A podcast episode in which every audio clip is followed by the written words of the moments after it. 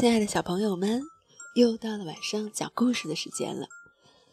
今天我们很久没有讲故事了。西西说我们要讲一个青蛙弗洛格的故事，因为呀，春天到了，花儿都开了，草都绿了，正是旅行的好时间。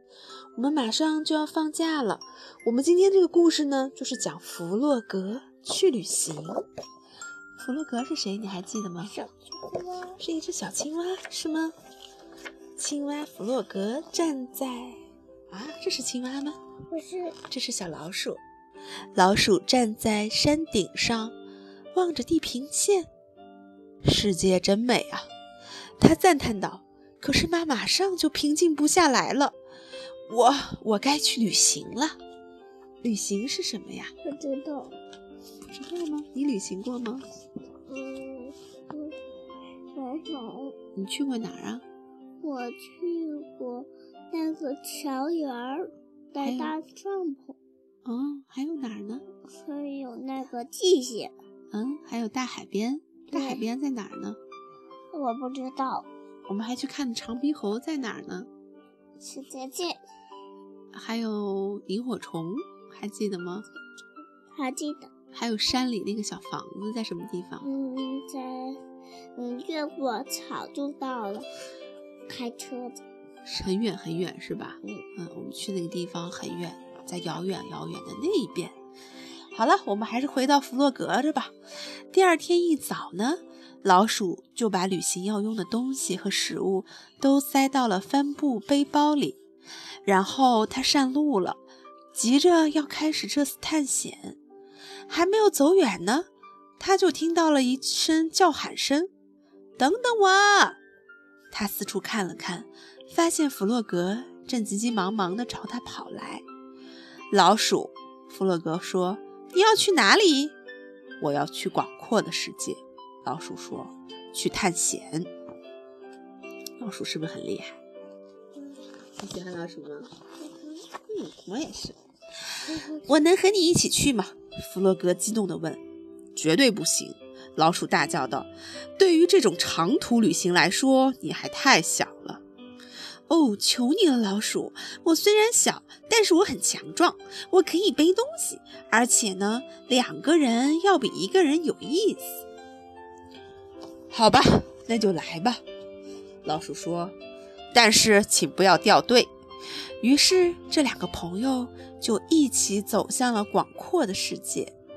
弗洛格背着帆布背包，老鼠带路。这里太漂亮了。过了一会儿，弗洛格说：“和我们的家乡大不一样。他从来以前都没有到过这么远的地方。他觉得这儿很漂亮。哪里漂亮呀？这是什么呀？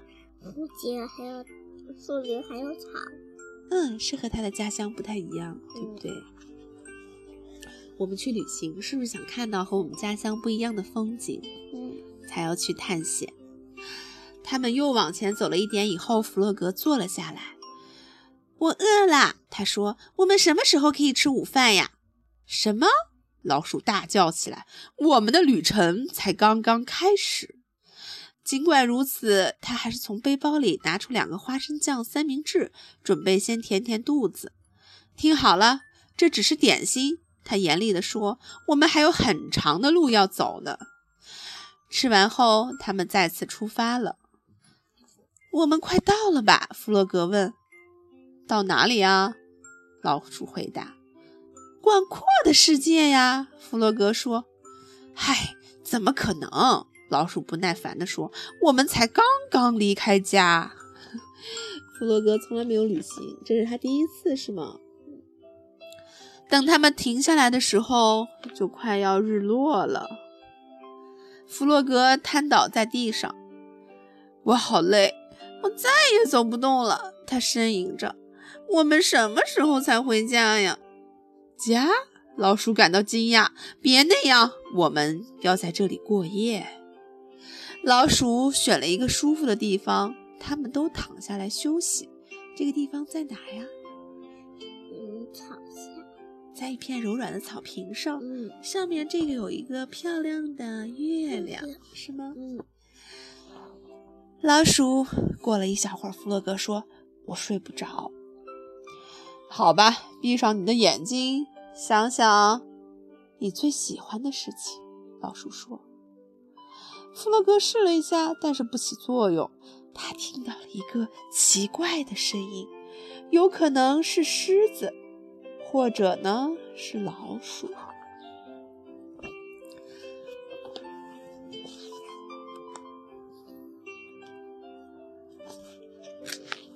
到了早晨，弗洛格不肯起来，但是老鼠很坚定。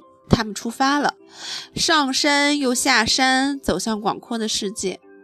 现在我们快要到了吧？弗洛格气喘吁吁地问。“没有。”老鼠说，“如果你想见识广阔的世界，你就得坚持下去。”忽然，天空变暗了，乌云遮住了太阳，天开始下雨了。刚开始雨不大，后来雨下得越来越猛。两个朋友赶紧找地方去避雨。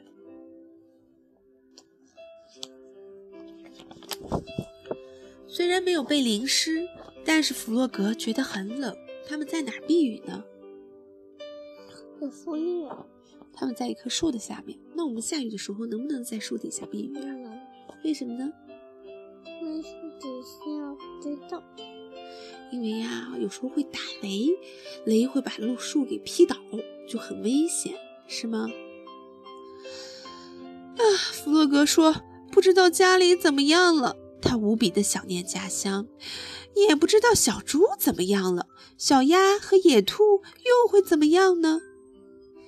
雨停了，老鼠说：“走吧。”他们走啊走，一直走到了荒凉的商区。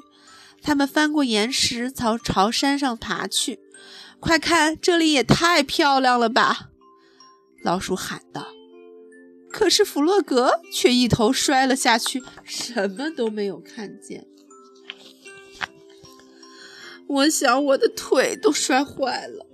弗洛格一边一瘸一拐地走着，一边哭着说：“太疼了，我走不了路了。”哎，你这样我们就哪里也去不了了。”老鼠不满地说。“从现在起，我背着你。”他把弗洛格背在背上，继续前进。小猪可能在烤蛋糕，弗洛格说。不知道小鸭和野兔在做什么。在家里，我们待在一起，总是充满了乐趣。你的后半辈子都可以坐在家里。老鼠说：“但是这会儿我们正踏上陌生的土地，看看你的周围美吗？到处都那么的新鲜。”他们终于来到了一片草原上，老鼠把弗洛格放了下来。“我累坏了。”他说，“我们就睡在这里吧。”这里，弗洛格绝望地问：“在家里，我有世界上最好的小床。”不过，弗洛格也非常累了，他很快的就呼呼的睡着了。